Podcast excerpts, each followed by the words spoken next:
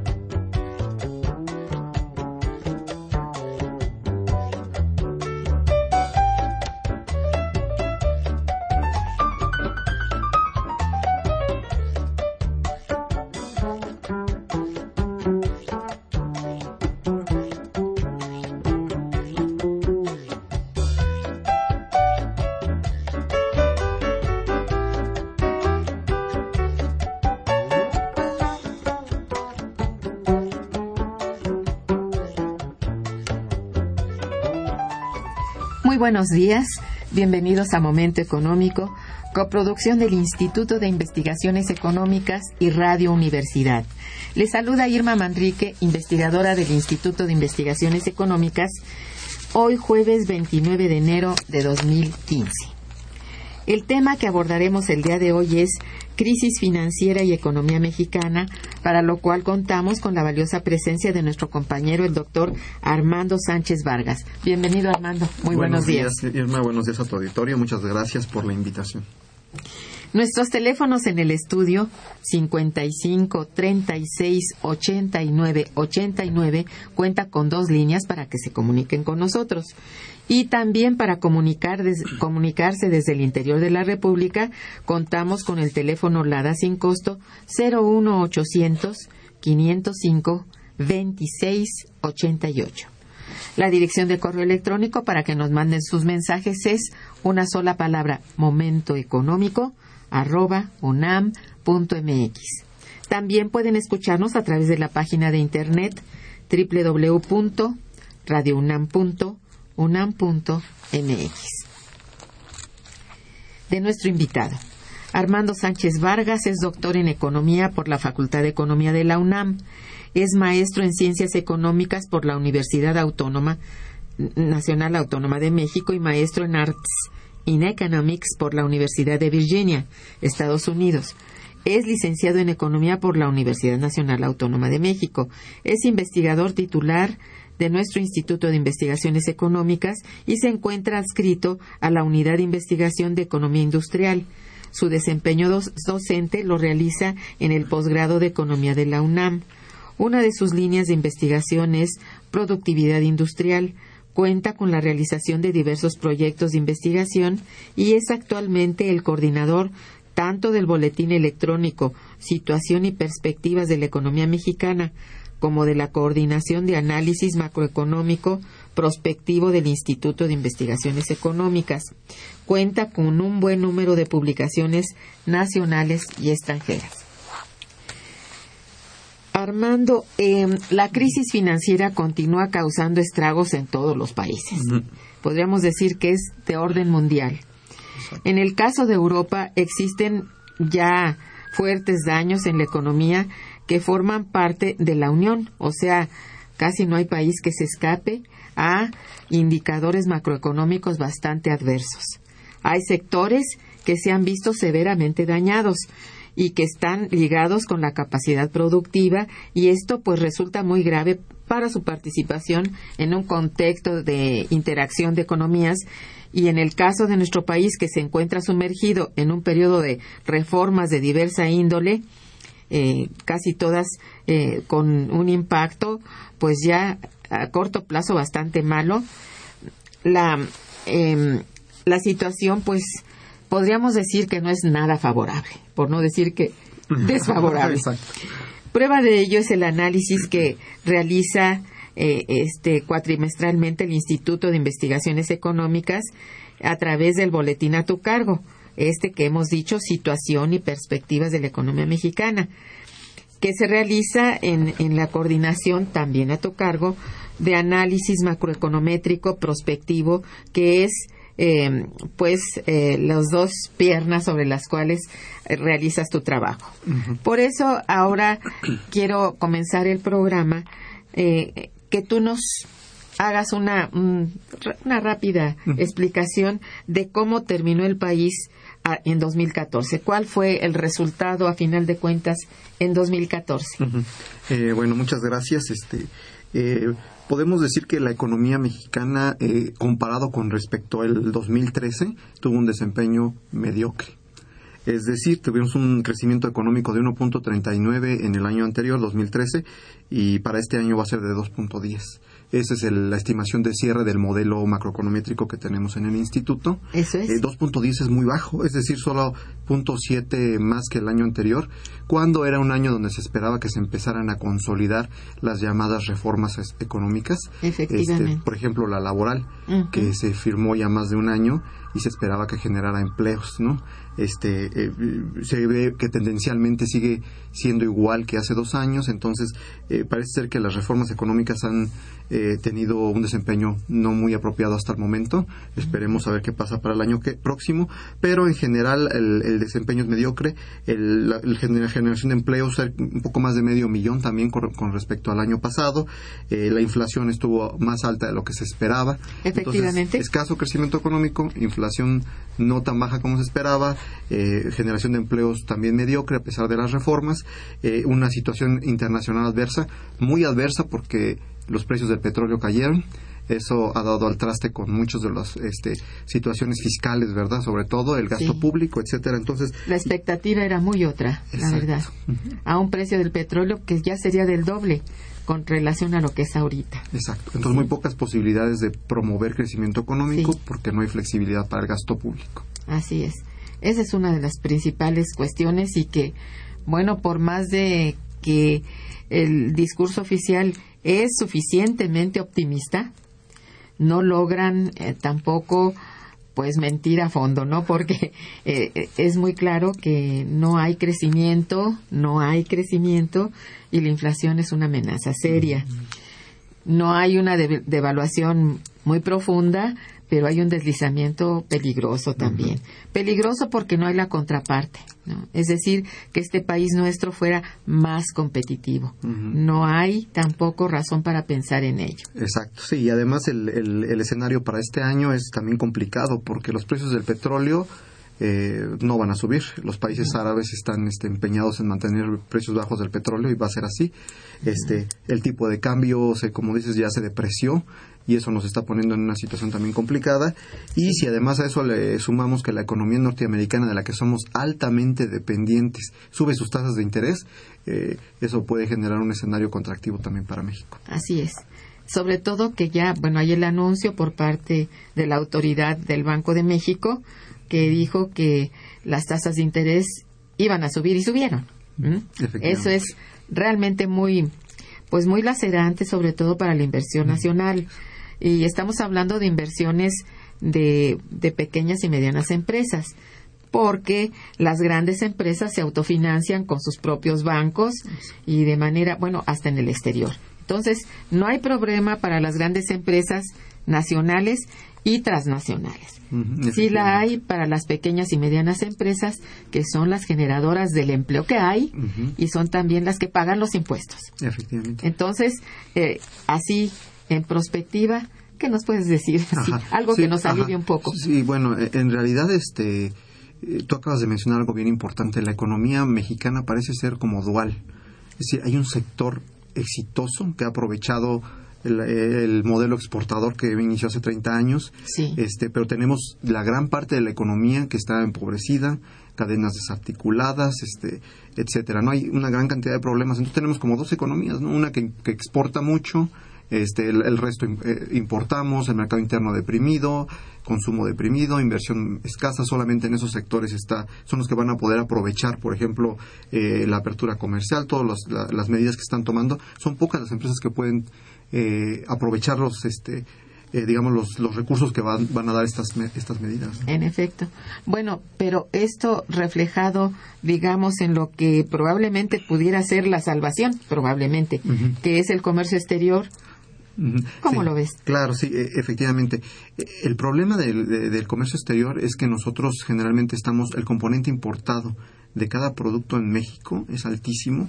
Y tenemos un déficit comercial casi siempre que está ahí presente. Em, en realidad, el impacto global que podría tener las exportaciones en México eh, se nulifica porque importamos más de lo que exportamos. Hay sectores favorecidos que exportan sus productos y tienen rentabilidades muy altas, pero la mayor parte no puede hacerlo. Entonces, al final del día, esa heterogeneidad en la economía mexicana genera que el, eh, que no haya una realmente un impulso, un motor, que el sector exportador ya no sea un motor de crecimiento para la economía y pues habría que voltear a ver nuestro mercado interno, ¿no? Como una posibilidad. Este, además de promover que el sector externo este se han gostado bastante, ¿no? Bien, eh, pero a ver, si es angosto, si es débil, digamos, el mercado interno, mm, ¿cuáles son las posibilidades reales de estimularlo? Bueno, aquí el mercado interno en realidad es el consumo, ¿verdad? Y el consumo, las familias sabemos que tenemos 50 millones de pobres. Este, es, no, hay, no hay un mercado interno sólido. Este, las familias, la capacidad de compra es muy, muy escasa. Últimamente ha habido, por ejemplo, esas propuestas, ¿no? De subir el salario mínimo para generar un, un recuperar un poco del poder de compra que, que se ha perdido durante muchos años, ¿no? Entonces, eh, en realidad la distribución del ingreso sería un componente importante para arrastrar el consumo interno. Eso, eso sería, mm, digamos, una posibilidad, de política económica, ¿no? Exacto. Pero esto sí depende realmente de una política, es decir, de los hacedores de la política y que lo apliquen como tal. Eso, vamos, mm, de qué manera podría ser posible. Si, si, si el consumo es el que realmente le da, pues obviamente, estímulo al mercado y al mismo tiempo a la oferta en el mercado, esto no se ve muy claro. bueno, digamos que si hay más empleo por parte del gobierno, esto podría ser una especie de, de digamos, de gancho a la, a la inversión privada, a los a los productores privados para que se animen a invertir más, ¿verdad? Den más empleo, es decir, este círculo virtuoso que debiera darse está, bueno, volviéndose muy vicioso en que como no hay realmente empleo, no hay consumo y ahí la llevamos, pero la llevamos mal. Exacto. Vamos con una tendencia muy fuerte al estancamiento y, bueno, mm, si ya hubiera un poco de fuerza, no sé, a ver, ¿tú qué opinas en, en el consumo y también hubiera más empleo? Es decir, aunque no hubiera más empleo, si hubiera un salario un poco más remunerador, ¿no sería también un estímulo previo a que subieran los precios? Ah, bueno, en, esta situación eh, también eh, subir los salarios puede tener algún impacto, pero en realidad lo más importante tú lo acabas de mencionar, subir el empleo. o sea, la pobreza se combate con empleos, no con este mm, digamos este subsidios. Este, no, no, no. Que generar empleo para que la gente pueda tener sus ingresos. Mire, el gasto social no se puede tampoco disminuir de pronto. Tiene que haberlo. Porque sí, digo, de otra manera sería la debacle. Pero no es esto lo que es el estímulo real para el mercado.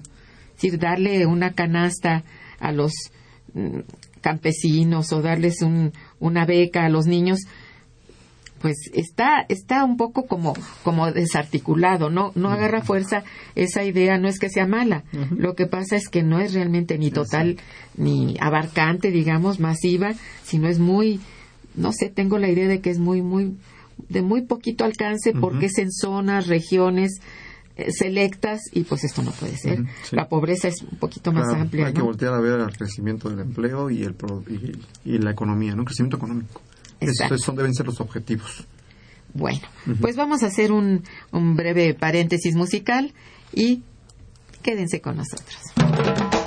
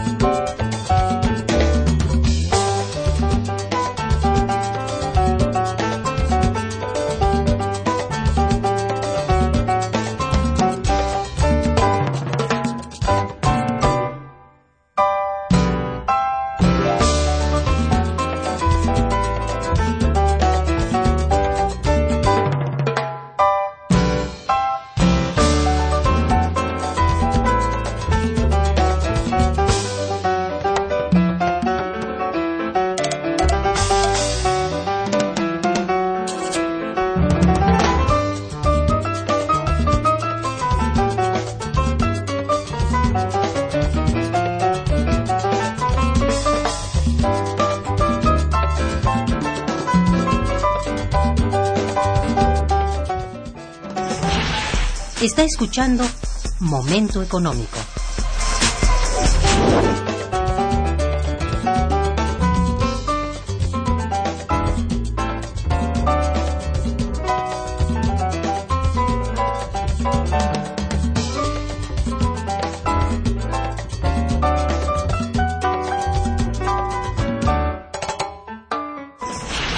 El teléfono en cabina 55 36 89 89.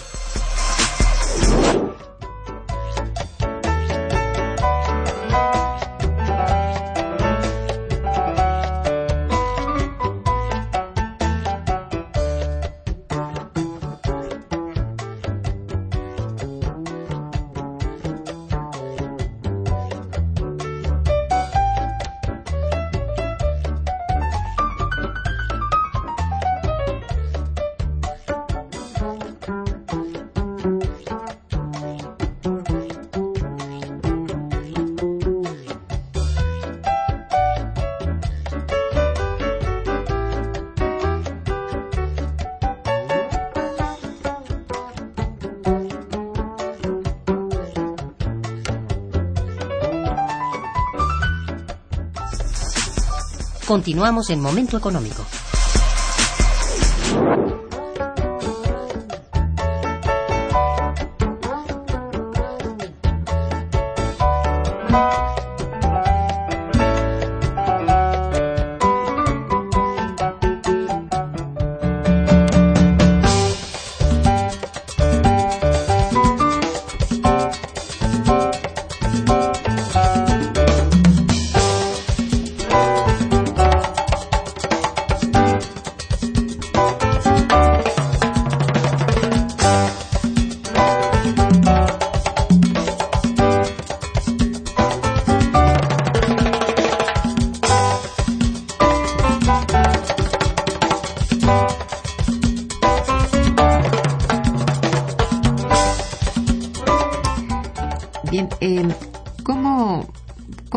Esta situación este, nuestros hacedores de la política económica que continuamente tienen que enfrentarse a bueno a la población en medio de un programa que anuncian de un discurso. Cómo ves sí en realidad este después de tres décadas de un modelo que se ha aplicado a nivel mundial y local este, este modelo está muy desgastado. Entonces comenzamos a ver que la presión, como dice, social, ¿verdad? En las democracias este, ha llevado a que eh, inclusive los políticos o los hacedores de política económica empiecen a, modificar sus discursos. Ahora es más común escuchar que hablen sobre el empleo, ¿no? Cuando hace unos años se veía que la estabilidad, la estabilización. Entonces, sí ha habido una fuerte presión social, la crisis financiera ha, forzado esto, está haciendo un caldo de cultivo. Creo que es una oportunidad este, eh, muy buena, ¿verdad?, para que se hagan modificaciones, porque, bueno, en realidad el modelo, más allá de la estabilidad, ha demostrado que ha generado muchísimos pobres, ¿no? Entonces, eh, es una oportunidad ahorita para hacer cambios, innovar en materia de política para que realmente generemos crecimiento económico y se combata la pobreza. Sí, claro. Eh, bueno, aquí cabría preguntarse, bueno, ¿por qué eh, el crecimiento, siendo que tiene algunos elementos que podría pensarse que son de estímulo, eh, como un poco de mayor gasto público en infraestructura, supuestamente, eh, no ha hecho el efecto, digamos, de, de, pues de, vamos, de detonador, digamos. sí. o de arrastre. ¿Qué pasa ahí? Sí, el problema es que precisamente la economía mexicana durante tres décadas de liberalización se desarticuló. Entonces, eh, digamos que ahora se importa demasiado. un mayor gasto público genera consumo de bienes, pero importamos una gran parte. Entonces, el estímulo se fuga una parte. Una buena parte. Una buena parte del estímulo que podríamos estar. Entonces, eh, al tomar decisiones de política de gasto o de, o de fomentar el consumo interno, hay que tener en cuenta que se que hace que se fugue el estímulo y que además a nosotros nos genera un déficit. Y ese déficit puede ser riesgoso en una situación ah, de, muy grande, ¿no? Porque puede generar una crisis financiera. Entonces, eh, es una cuestión, es como un globo, ¿verdad? Eh, el agua sale por algún lado. Entonces hay que tener cuidado, este, pero en realidad la explicación es que el gasto, eh, los impactos del gasto no son tan, tan eficaces como antes porque tenemos demasiada, demasiada eh, importación. Entonces hay que controlar eso. Digamos que hay varios problemas con esto de la derrama de gasto. Exacto. Por un lado, esto que estás mencionando que es fundamental, ¿no? Por otro, también que ah, el, el ejercicio de ese propio gasto es eh, también como muy muy lento, se arrastra va rastreramente por muchas condiciones del no sé si será la burocracia, los diferentes no sé, estadios que tiene que tocar para llegar a ser realmente un flujo para la para la sociedad no sé, hay diferentes. En el año anterior los, los ejercicios fueron pavorosos. ¿Cómo es posible, verdad? Si a eso le sumas la corrupción. Bueno, ya, ya lo dijiste. Entonces tenemos una serie de elementos ahí que no están precisamente en favor de que haya esa, esa expansión tan necesaria. Y bueno, si a eso le sumamos que eh, respetamos, eh, bueno, no nosotros, pero se respeta eh, a pie juntillas la ideología de un banco central que está reteniendo, según esto, el, la inflación, bueno, no puede ser. Se, siempre se va a pronunciar en contra de que haya expansión. Esto es peligroso porque es inflacionario. Entonces ahí hay un, dos puntos que no, no son debidamente resueltos a nivel de política económica. Digamos que la política económica puede, por un lado, dar el resultado de mayor eh, flujo de gasto, pero si este resulta peligroso, hay que retenerlo por el lado de la política monetaria. ¿no? El problema es que falta innovación en, materia de manejo de política económica, falta innovación, falta creatividad, pero además también hace falta entender que, se tiene que hacer uso de los instrumentos que hay ¿no? para promover crecimiento económico. ¿Como cuáles? Eh, tenemos la política fiscal, ¿verdad? Pero una política fiscal acompañada de una política, este, digamos, comercial apropiada que respalde.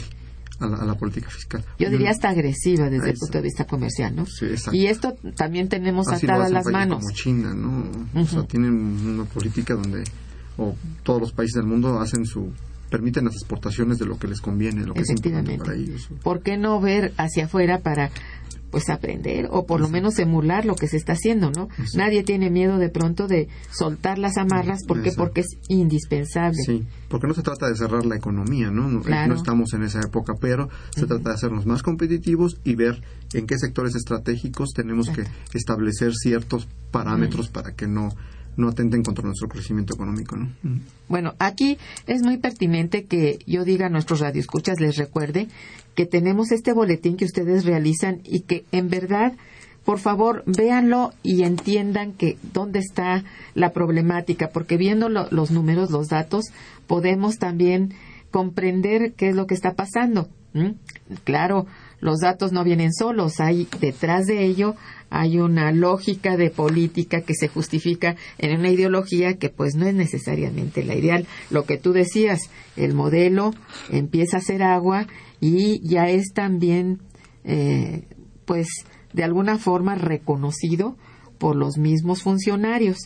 Efectivamente, sí, ya hay una, este, es difícil justificar que a tres décadas, este, de, las medidas de liberalización económica sean efectivamente la, la, única forma de llegar al crecimiento económico y ya es muy difícil justificarlo, ¿no? Creo que debe haber un, un cambio en el paradigma a nivel mundial. Es, eso es en lo que la economía mundial está ahorita peleando, ¿no? Es, eh, eh, es difícil, no, no se ve la salida. A nivel nacional tenemos el mismo problema, pero aquí hay que buscar una cuestión porque si no esto va, a generar situaciones probablemente muy conflictivas. Digamos que lo que pasa a nivel interno sí debe tener una congruencia con el exterior, por supuesto, pero yo creo que en primer lugar habría que ver esta dinámica interna, ¿cómo la vamos a, bueno, a soportar?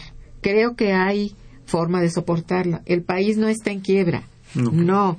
Eh, eh, tiene allí también el Banco Central puede decirnos que hay un nivel de reserva suficientemente alto y esto es un, digamos, un colchón este bastante fuerte para soportar ciertos choques, no, bueno, ciertos, ¿verdad? Pero bueno, ¿cuáles son los datos que ofrece el boletín que ustedes realizan en cuanto a tasa de desempleo y cuál es tu opinión acerca de, dichas cifras? ¿Cuál es, eh, ¿Cómo se hace este, esta cifra? Ah, sí, el pronóstico lo hacemos con un modelo de ecuaciones simultáneas. Este es un modelo matemático econométrico. Este es un modelo grande, tiene alrededor de 70 ecuaciones.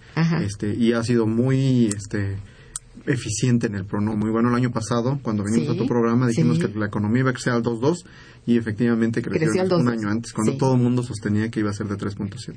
Entonces, muy certero el modelo. Este, eh, ahorita estamos pronosticando para el 2015, para este año, a pesar de que, en, eh, bueno, las estadísticas oficiales dicen que vamos a crecer al 3.7, el modelo arroja el 3.1 esto eh, todavía condicionado a ciertos factores, ¿no? Porque hay riesgos para el próximo año tenemos este, los precios del petróleo, no se espera que van a subir, igual va a implicar menos gasto, eh, vamos a tener que amarrar el, gasto público, la, tasa de interés va a subir en Estados Unidos, es, es, probable y eso nos va a crear problemas.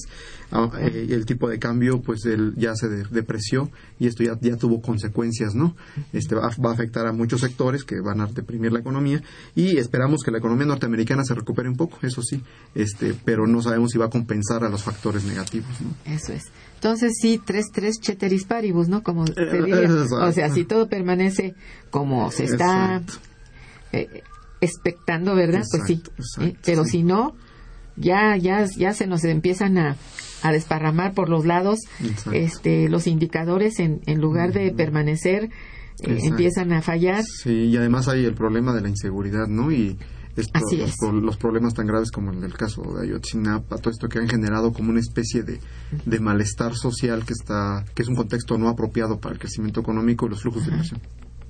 Sí, hay, hay todo esto, ¿no? Digamos que el contexto es muy poco, este, vamos, eh, amable, ¿no? Poco este amable. y pues hay que hacer muchos esfuerzos internos desde el punto de vista político aunque el económico pues es eso que estamos tratando y bueno mientras esto lo económico no encuentre tampoco este vamos los carriles eh, por los cuales circular pues este estamos con problemas. Por eso es que las cosas parecen no salir bien en tanto que el propio estado no no no tenga la fuerza suficiente este desde el punto de vista de la aplicación de un estado que tiene una constitución que lo, soporta, que tiene toda la institucionalidad en su derredor. Hay que decir que México tiene una institucionalidad que data de ya de más de dos siglos y que es muy buena, pero que parece que nadie la quiere como que respetar. Por ahí está la cosa, ¿no? Vamos a otro breve, otra breve pausa musical, bien rica. Quédense con nosotros. Está escuchando Momento Económico por Radio UNAM.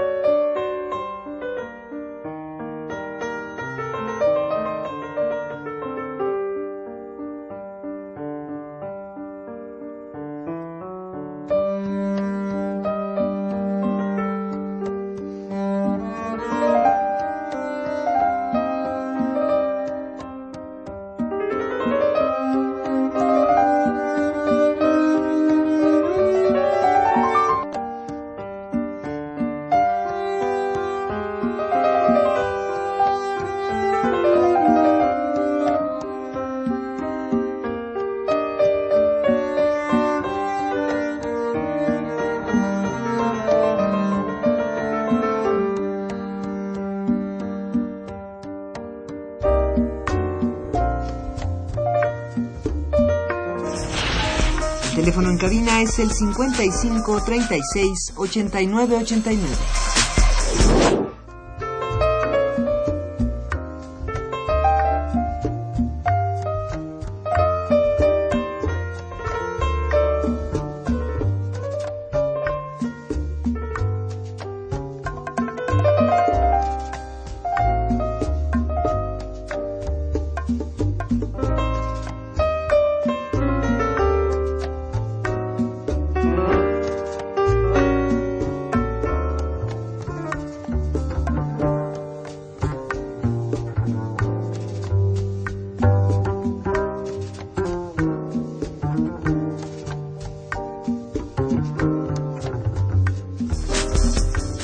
Continuamos en Momento Económico.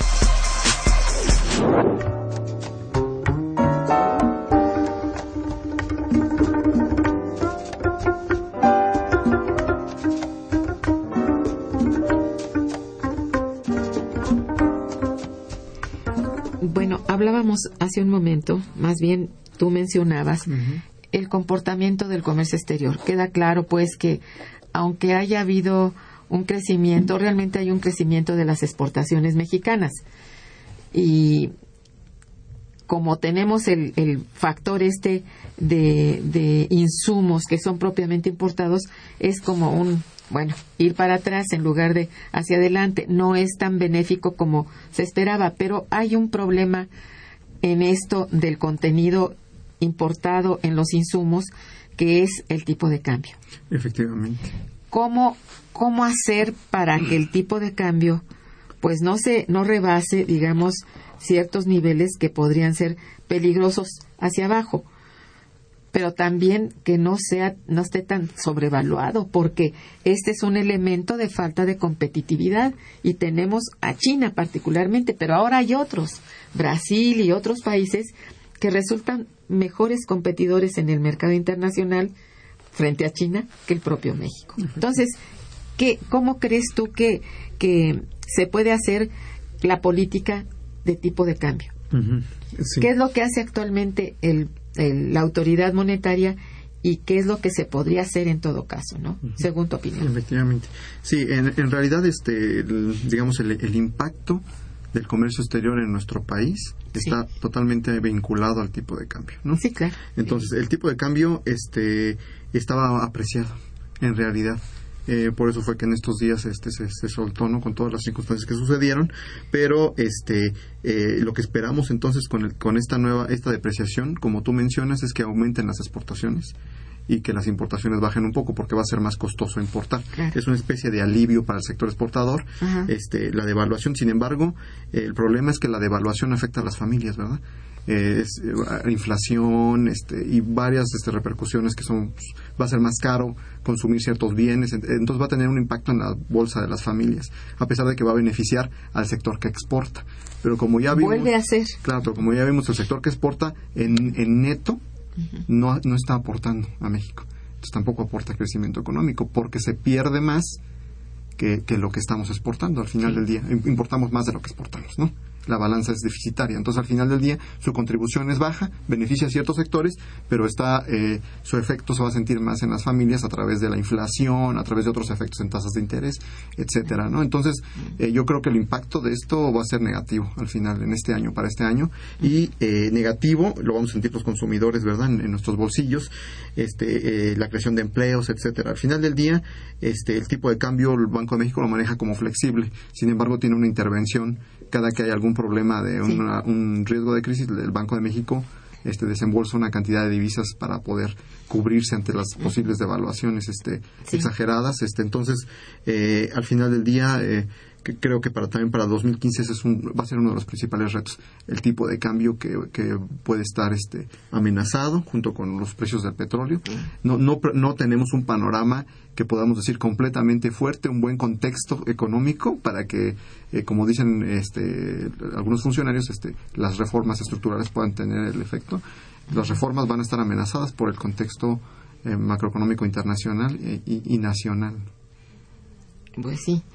Ya se ha comentado bastante sobre la, digamos, las ventajas y desventajas de las tales y cuales reformas. eh, finalmente no son, eh, no han sido en realidad las idóneas, desgraciadamente. Y, y, bueno, hay que, bueno, eso es lo que hay. Pero, a ver, si, si esto es lo que está sucediendo, ¿cómo fue, cuál fue el déficit que tuvimos eh, en, a diciembre de, de 14? El déficit comercial.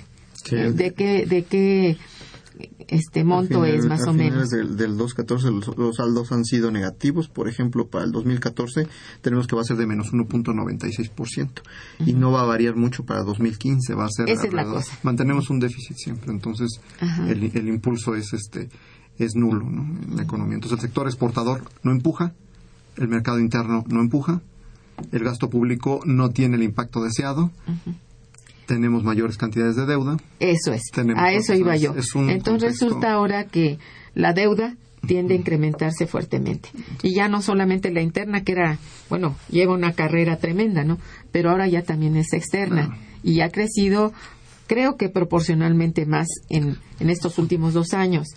Eh, bueno, ¿cuál, ¿cuál sería la recomendación digamos, en cuanto al ajuste que necesita esta política económica. ¿Cuál sería la tuya, por lo menos en lo que corresponde a este año?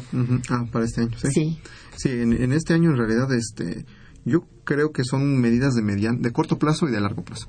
O sea, no hay que tomar decisiones que sean cortoplacistas nada más, ¿no? Sino decisiones que empiecen a generar una estructura recomponer estructura económica. Para mí el principal problema de la economía mexicana es un problema de estructura, no es de superficie, nada más de tomar una medida, este, hacer una reforma laboral y eso pues. se va a encargar de resolver todo, una reforma. No, tiene, tiene uno que empezar a pensar de manera estratégica. O sea, si aumentar ¿Cuál va a ser el impacto? Exacto, aumentar gasto público está bien porque genera demanda y genera crecimiento económico y empleo. Pero si aumento gasto, tengo que tener cuidado con generar medidas alternativas que ese gasto se quede aquí que ese, que ese impulso esa no se fugue como hago entonces al mismo tiempo veo cuáles sectores son los que están este eh, importando más y probablemente ahí establecer ciertas este, medidas que permitan que, haya empresas mexicanas que cubran esas importaciones. Así es. De manera que en el neto terminemos este, teniendo una balanza, si no superavitaria, al menos que no esté contribuyendo con un... Menos deficitaria, por decir así. Entonces, eh, una, medida de política comercial paralela a una medida de este, política eh, fiscal, ¿verdad? Y eso implica coordinación. Sí. Coordinación entre los diferentes actores del gobierno mexicano. Entonces, y eso ha sido siempre un problema en la política económica de México en los últimos, sobre todo en las últimas dos, tres décadas, donde no hay una, no, no había habido una coordinación entre las diferentes, este, eh, medidas de política económica. Eh, no, y particularmente un gran debilitamiento en verdad en la política fiscal no tiene mm, el significado que debiera tener la aplicación de la política fiscal. Se ha supeditado a la política monetaria. Es realmente un aspecto propiamente ideológico, una falla de modelo, como decíamos al principio. Es una falla grave de modelo. Y esto, pues no sé, lo reconocemos los académicos, los analistas, pero los funcionarios en general, los que están al frente de los gobiernos de los países no son muy sensibles a esto y no es que no sepan que esto deba ser así.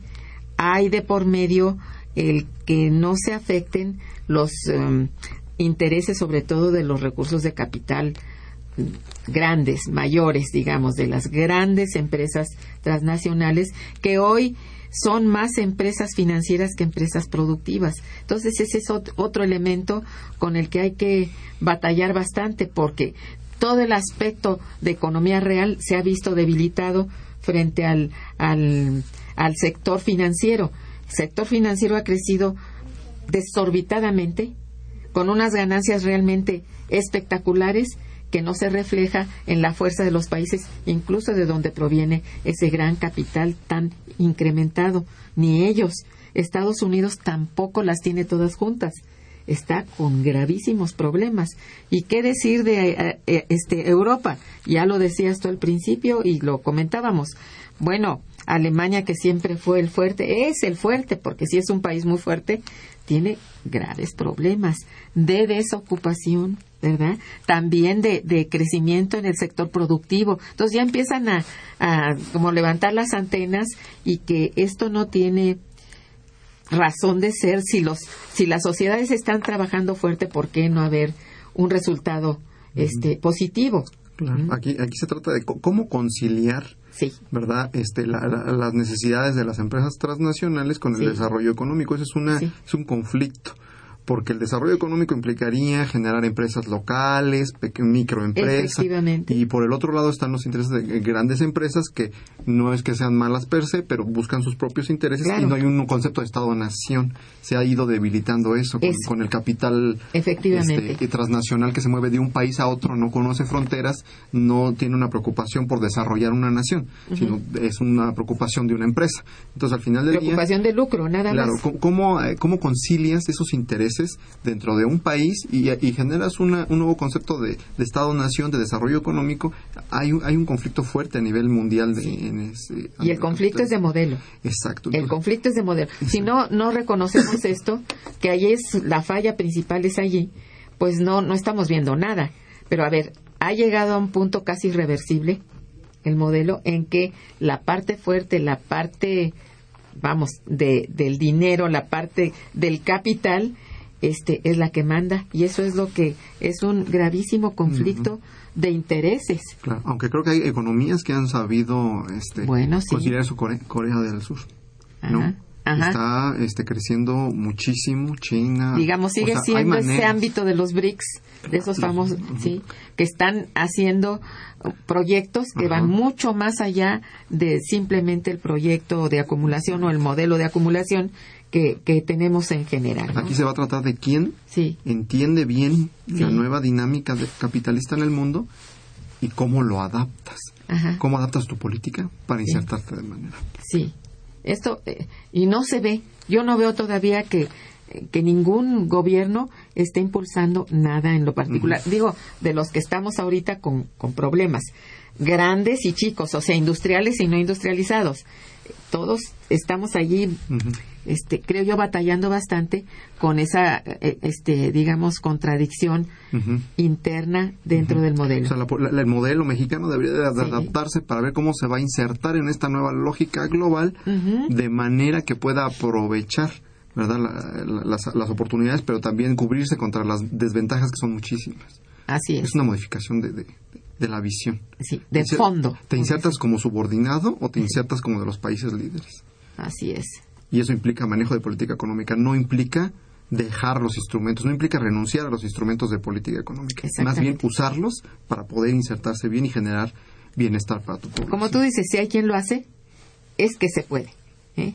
sin modificar realmente grandemente la ideología. Bien, vamos a un corte musical, Puente Lindo. Está escuchando Momento Económico por Radio UNAM.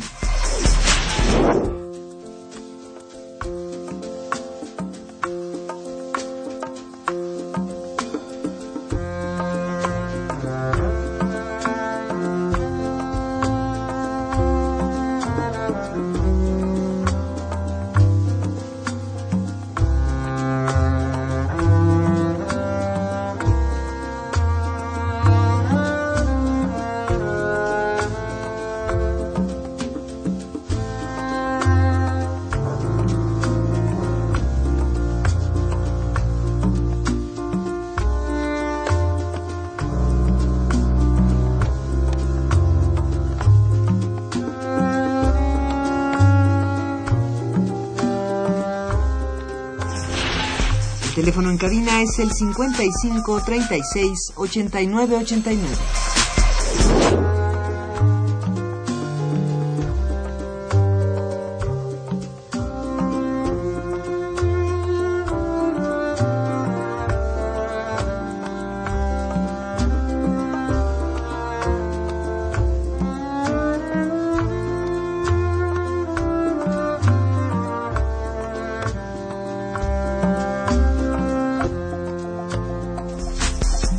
Continuamos en Momento Económico.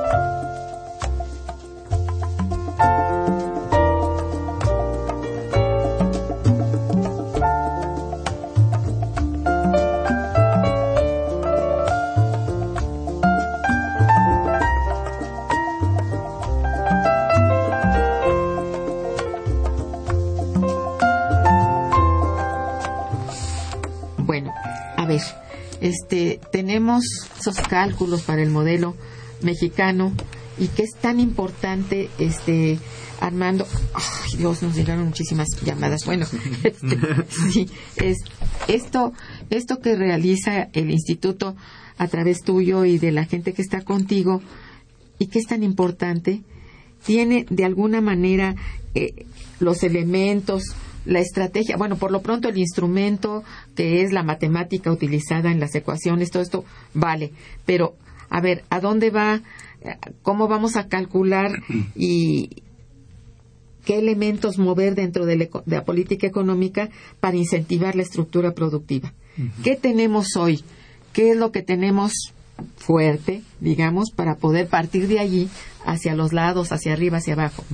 ¿Cómo ves tú? En realidad son, este, como tú dices, el, el modelo te permite hacer simulaciones. Tú le dices, ¿qué pasa si aumentamos la tasa de interés? ¿Qué va a pasar con el empleo? ¿Qué pasa si, por ejemplo, hacemos política fiscal? ¿no? Aumenta el gasto, ¿cuánto va a ser el impacto? Sí. ¿no? O cuánto va a ser la fuga. Claro. Este, entonces, en realidad el modelo tiene eh, variables este, externas que, movemos. Por ejemplo, ¿qué pasa si sube el PIB de Estados Unidos no en 1%, sino en 3%? Vemos cómo se diluye el impacto, cómo llega. Entonces, el modelo es muy bueno porque te permite hacer escenarios de posibles para la economía mexicana. ¿Y qué pasaría si hiciéramos uso de cierta política? Así, exacto. Entonces, eh, ¿cuáles son eh, digamos, a partir de qué nosotros podemos hacer ahorita o pueden ustedes hacer ese cálculo. ¿Qué tenemos? ¿Qué tenemos de positivo en este momento en la estructura productiva? Industrial, digamos, porque bueno, nos, dijo aquí una compañera del departamento tuyo que pues que sí, hay economía industrial, hay producción industrial. ¿Cuál es? Sí, en realidad ahorita la economía mexicana de los sectores más este, dinámicos está el, el, automovilístico, producción de automóviles y eh, que más bien es este manufactura, ¿verdad? Este y la electrónica. Esos sectores son bastante dinámicos, de hecho están llegando a ser de los primeros lugares en el mundo, pero son dos sectores dos de muchísimas posibles este, actividades industriales, ¿verdad?, que podemos tener. Definitivamente. El sector agropecuario está tirado. No, bueno, ese no podemos hablar del pobrecito. Exacto. Entonces, eh, eh, ¿por qué no eh, pensar que no, no, no tienen que ser dos sectores los que exporten, sino pensar en que tenemos que fomentar, hacer política industrial y política comercial que favorezcan que los demás sectores se encadenen a esos o se generen nuevos sectores que nos permitan incorporarnos a las, a las cadenas de valor agregado mundial. ¿Como cuáles serían? Exacto. Eh, tenemos una gran cantidad donde tenemos, por ejemplo, ventajas competitivas. Este, teníamos, por ejemplo, la textil, ¿no? La textil la perdimos. Oh, este, Tenemos este, eh, plásticos, eh, químicos. Tenemos muchos sectores que están, digamos, en una situación muy precaria. De abandono. Que cada, vez, de abandono Exacto, entonces la, y la política industrial este, no está pensando en, en, cómo, cómo encadenarlos, cómo crear las cadenas de valor, cómo, cómo generar que estos, estos nos empujen, que sean sectores de arrastre. Exacto. Y bueno, esto es cosa de, mira, si se puede hacer el escenario, este tiene que ser de alguna manera visto y tomado como referente, como inspiración, digamos así, para una política diferente, ¿no te parece? Claro, de hecho hay que pensar en, en, instrumentos de planeación. hay que tener este manejo de modelos, manejo de matrices insumo producto, manejo de muchas cuestiones que permiten hacer eh, hacer planeación en el largo plazo. Pues nuestro, instituto está contribuyendo eh, mucho con esto y por ello yo te felicito. En verdad has hecho una, una excelente labor ahí al frente de este departamento. Se trata de Armando Sánchez, nuestro invitado. Estamos hablando con él justamente sobre crisis financiera y economía mexicana. Bien, aquí hay muchas preguntas. A ver, déjame, llamadas de nuestro auditorio. Mira, doña Hilda de San Román, que te felicita mucho, dice, cuando se quiere poner se quieren poner medidas proteccionistas y al mismo tiempo se produce aquí, se producen aquí los instrumentos que se requieren, la OCDE y los países europeos imponen sanciones a estos países que quieren desarrollar sus propios insumos. Bueno, esto evita que nos desarrollemos y está pasando con algunos países de América del Sur. ¿eh? Este, pues sí, hay que tomar en cuenta esto que, eh, este, bueno, el diablo no duerme, como diría mi madre, ¿no? Exacto, sí. Entonces, ¿Contesto o vas a leer varios? No, si quieres hacer el comentario ah, a doña Hilda. Sí, a doña Hilda, este, sí, en realidad, este, todas las instituciones internacionales ven muy, mal las medidas proteccionistas, ¿verdad? Sí. Pero estas medidas proteccionistas no son necesariamente reglas, leyes Uno puede trabajar en, apoyar a los sectores que quieres impulsar. o pues sea, hay maneras de generar dinámica en los sectores. Muy natural, ¿no? Sí, claro, encadenarlos, hacer política industrial para que no tengamos que recurrir a un este a una regulación que, la vean mal afuera, sino más bien impulsar a los sectores. Es lo que hicieron países como Corea, ¿no? Invirtieron en esos sectores, se volvieron competitivos y, y, están ahora exportando, ¿no? Entonces hay, hay formas de, de, llevar la política. No se trata de, no dejar entrar o de cerrarse, como decías al principio. Eh, yo también estoy de acuerdo. Jaime Rojas, que también te felicita y felicita nuestro programa. Gracias. Señor Rojas dice, los diputados debieran hacer estadísticas sobre los crímenes y castigos sobre el nepotismo familiar y político en México. Javier Guerra también eh, te felicita y felicita el programa. Dice, si se implementan todas las políticas adecuadas para desarrollar el mercado interno, ¿cuántos años se tardaría en recuperar el nivel de vida que teníamos en las décadas de prosperidad? tiene es razón. Muy buena pregunta y tiene razón, no sé. Pero yo creo que hay que empezar. O sea, porque si no, esto no. No es de corto plazo. hay que estar claros. Pero sí, cuando vamos a empezar, sí estamos con el pesimismo encima, ¿verdad? Hay que comenzar, sí. Y esto, el empezar, sí da movimiento. no hay, que el mercado laboral. Exacto. Impulsarlo ahí, sí. Con flexibilización. Sí. Eh, don Pedro Castro, que también te felicita, dice, ¿qué ocurre si el presidente ordena un recorte presupuestal? ¿Quiénes serían los más perjudicados? Ay, pues ya, ya ocurrió un recorte fuerte por ahí en, en, energía, si los, precios del petróleo siguen a la, baja, el recorte presupuestal de este año puede ser todavía más grande. Y efectivamente la gente más desprotegida es la que siempre Ajá. bueno, sobre todo los trabajadores pues tienen que ser despedidos. Esta es una primera medida, ¿no? Y bueno, hay que decir que si el, el presupuesto de egresos es un un documento que se hace sobre expectativas de cifras aparentemente reales y bueno que se van a mantener ya vimos que no ¿eh? uno de ellos es el precio del petróleo. Ya ocurrió verdad bueno eso es que sí se tiene que recurrir a recortes presupuestales y esto es lo que está ocurriendo ya ¿eh? sí y se ve que viene sí, viene fuerte entonces si por ahí se, se desploma algo hay que levantar otras partes, ¿no? Inés Santos también dice, si el precio del petróleo sigue tan bajo, ¿cuáles serán las consecuencias a corto plazo? Pues ya las tenemos. Exacto, sí, sí. Esto que se anunció desde ayer en todos los periódicos sobre que habrá despidos. Exacto, sí, va, Básicamente en todo el sector de electricidad y de petróleo, Pemex y, bueno, ya no, ya no podemos decir más, ¿no? Esto se encadena a todo lo demás. Claro, sí, el precio del petróleo son determinantes para los ingresos del gobierno, entonces. Eh, y es la energía, además, energía para todo, ¿no? Ay, sí, es duro lo que está pasando en México. Ignacio López dice, el sector productivo más perjudicado en la economía mexicana, ¿cuál sería? Bueno, siempre más que el sector productivo es la gente que está ya instalada en la pobreza, ¿no? En, la desigualdad, esa es la gente más afectada más que y de los sectores, pues en realidad el industrial y el, agropecuario, que es donde vive precisamente. Que serían los productivos, sí. los sectores productivos. Serían los dos serían muy perjudicados, sí. Y bueno, de allí también habría que pensar que no no hay por qué creer que el sector de servicios no se afecte también, por supuesto. Entonces sería sería grave. Eh, y yo creo que más perjudicado de lo que está el sector agrícola, pues sería difícil. ¿eh? Ya está bastante perjudicado. Queremos que lo que hay de economía industrial, de sector industrial, pues no se vaya para abajo. Eso es lo que deseamos.